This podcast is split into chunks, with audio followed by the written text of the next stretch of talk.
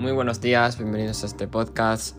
Son las 11 menos 10 de la mañana, día 7 de noviembre. Vamos a repasar el mercado como siempre hacemos habitualmente, ¿no? Eh, parece ser que ha habido novedades con el exchange de, FTX, ¿vale? No me he enterado muy bien, pero ha habido mucho lío.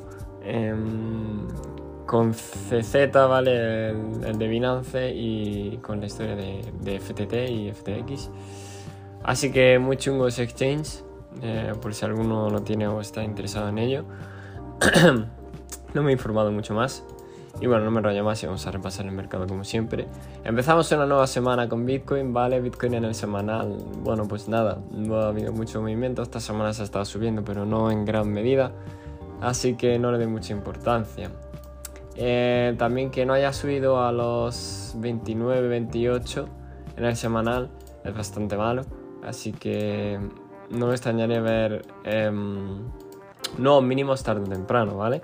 En contorno al diario, sí que es verdad que hemos tenido una buena subida, ¿vale? Eh, estaremos otra vez patrón de rango de caída. Si no pierde, como dije, los 20.000, pues el precio seguirá subiendo cómodamente, como lo ha ido haciendo. Tened en cuenta que ha hecho un alto más bajo, aún no ha terminado de aclararlo, pero por ahora sigue siendo un alto más bajo así que la tendencia bajista se mantendría. Por parte de las criptos, pues se ven afectadas debido a la bajada de Bitcoin, ¿vale? Algunas en mayor o menor porcentaje. Las shitcoins han dupeado, así que eso bastante bien. Y quiero ver la dominancia de Bitcoin, a ver, está en 40,74 sin contar a las stablecoins. Ha rebotado un poquito, porque Bitcoin está cogiendo la importancia, ¿vale? Y bueno, en torno a los índices, el Nasdaq, apertura alcista, rebotando otra vez en los mínimos anteriores, en la zona de los 10.669, eh, 10.670, ¿vale? Todo sigue con fuerza bajista, pero podría haber rebote a la zona de los 11.500, ¿vale? y en torno al SP, pues bueno, eh, sigue bajista, ¿no? Eh, ha hecho un mínimo más bajo, un alto más bajo, perdón. Y bueno, pues por ahora sigue cayendo, ¿no? No hay un cambio de perspectiva en torno a ello. Y sí que, sí que vemos algo interesante como el...